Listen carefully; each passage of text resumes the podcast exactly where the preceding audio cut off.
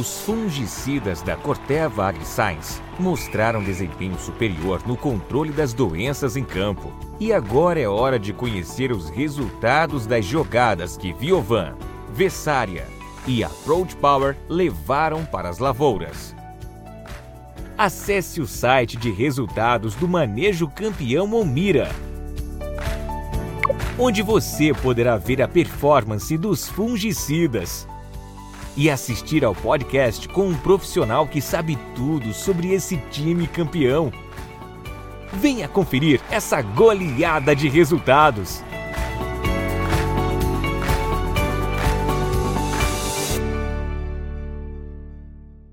Atenção, produto perigoso de uso agrícola. Consulte um agrônomo. Venda sob receituário. Leia o rótulo e a bula.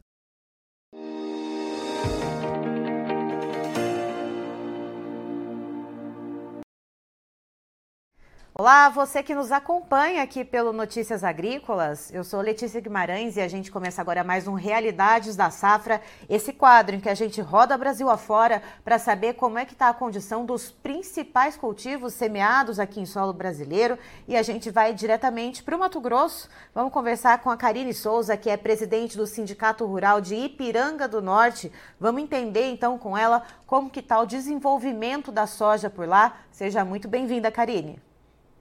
Bom dia, sempre um prazer estar aqui com todos. Karine, me diga uma coisa, aí Ipiranga do Norte aconteceu algo um pouco diferente do que a gente vem mostrado em outras regiões do país, que foi possível plantar dentro da janela ideal? Exato, a gente teve chuvas significativas no mês de setembro, então quem pôde plantou em setembro e outubro. Então a gente conseguiu aqui no município é, poucos relatos de, de replantio e a maioria conseguiu atingir dentro da janela de plantio para o milho, né? É, e aí o que, que aconteceu, né? Depois dessa uh, do plantio já finalizado dentro da janela para soja, uh, as chuvas contribuíram, continuaram a cair sobre o município para ajudar no desenvolvimento. Como que vem esse caminhar do desenvolvimento da soja?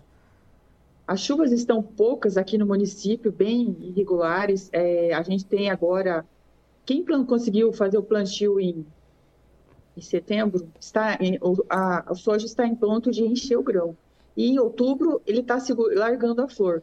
Então, é, te, teve relatos aqui de, de, propriedades que não receberam a chuva necessária e a planta começou a morrer na hora de estar tá enchendo o grão.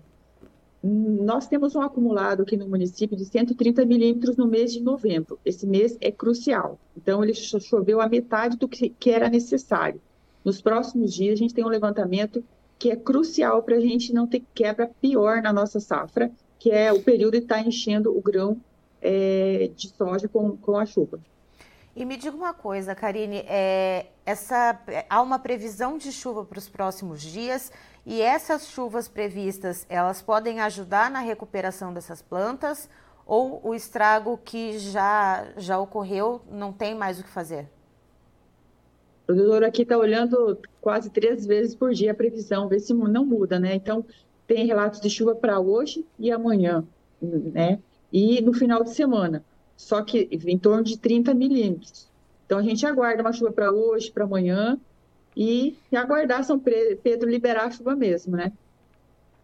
E, Karine, me diga uma coisa, essa, essa soja que está aí, uh, tá aí segurando as flores, ela consegue aguentar um pouquinho mais sem essas chuvas? Uh, essa situação é mais crítica para a soja que está em fase de enchimento de grãos? Para, para, para, os dois fatores também é crítico. A gente teve uma chuva significativa no município ontem. Há relatos de 10 a 80 milímetros de silvído em todo o município. Então, é, cada, a cada fase da, do crescimento e desenvolvimento do, da, do soja, ela recebeu ontem né, a chuva, mas assim, a gente precisa de chuva nos próximos dias, muito mais. E aí, olhando para isso, né, vocês já conseguiram plantar toda essa área de soja, uh, essas chuvas que estão por vir, se elas não vierem, uh, qual que vai ser a ação do produtor? Uh, o produtor ele vai tentar replantio, vai desistir, vai deixar as plantas como estão? Que, que o produtor está olhando nesse momento, Karine? Bem, isso é um caso particular de cada propriedade, né? Porque plantando agora já não, ele não vai desenvolver como fosse plantado em outubro e setembro. Então ele não tem um bom desenvolvimento. Então é, é cada caso é, é particular. Então é, ver, fazer as contas, ver se vai compensar ou já lançar a semente do soja. Também a gente tem aqui aproximadamente 40 mil hectares de algodão no município. Então quem não se deu bem com a soja já vai lançar a sorte plantando o algodão. E agora, olhando para essa questão né, da possibilidade do replantio, uh, já que não houve né, atraso no plantio da soja, em tese a janela do plantio do milho, segundo a safra, para o ano que vem, ela está mantida. Uh, mas há algum risco de, se houver replantio ou se houver alguma outra intempérie climática, de atrapalhar uh, o plantio do milho segundo a safra no ano que vem? Positivo. Acredito que se alguém plantar soja agora, já não consiga mais estar plantando o milho, né? A safra do milho, só se opte por um ciclo bem curto, né? Mas eu acredito que já, é, como eu falei, vale a particularidade de cada produtor, né?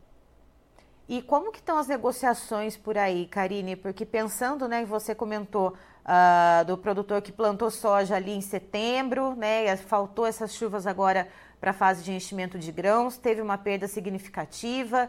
Uh, como que o produtor ele está fazendo essas negociações? Ele está travando o contrato futuro? Ele está um pouco mais conservador, ali um pouco reticente, com medo do que ele vai ter de produção final na mão? É, então, a gente até fez um levantamento essa semana e nosso produtor aqui no município está com muita cautela.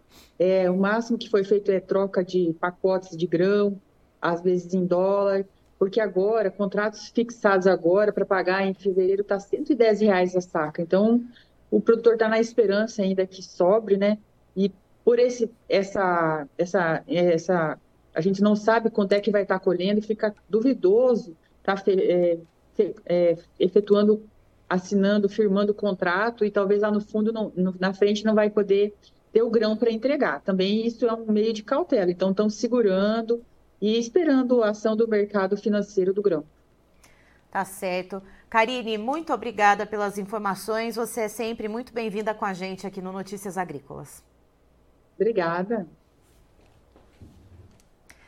Tá, então estivemos com a Karine Souza, que é presidente do Sindicato Rural de Ipiranga do Norte, lá no Mato Grosso, nos contando um pouquinho sobre como que está o desenvolvimento da soja por lá. Segundo ela, foi possível plantar dentro da janela ideal, sem atrasos, Porém, depois que o plantio foi finalizado, as chuvas deram uma cortada por lá no município, ou seja, essa soja ela travou um pouco o desenvolvimento.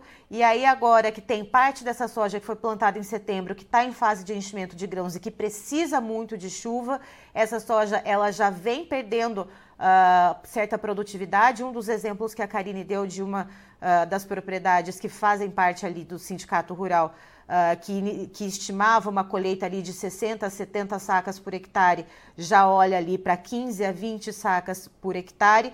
E tem parte também da, da, dos talhões que estão em fase de. que estão ali segurando as flores e que também é uma fase crítica que precisa de chuvas.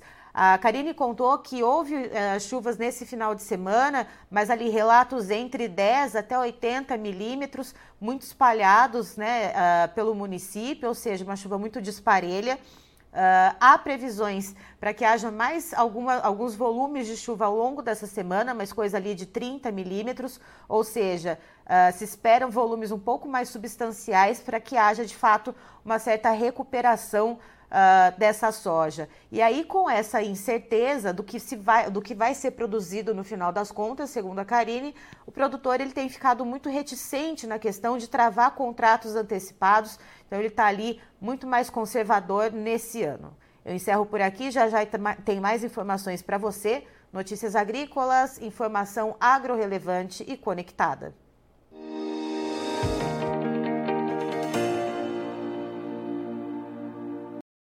Participe das nossas mídias sociais no Facebook Notícias Agrícolas, no Instagram arroba Notícias Agrícolas e em nosso Twitter arroba Noteagri. E para assistir todos os vídeos, se inscreva no YouTube, na Twitch, no Notícias Agrícolas Oficial.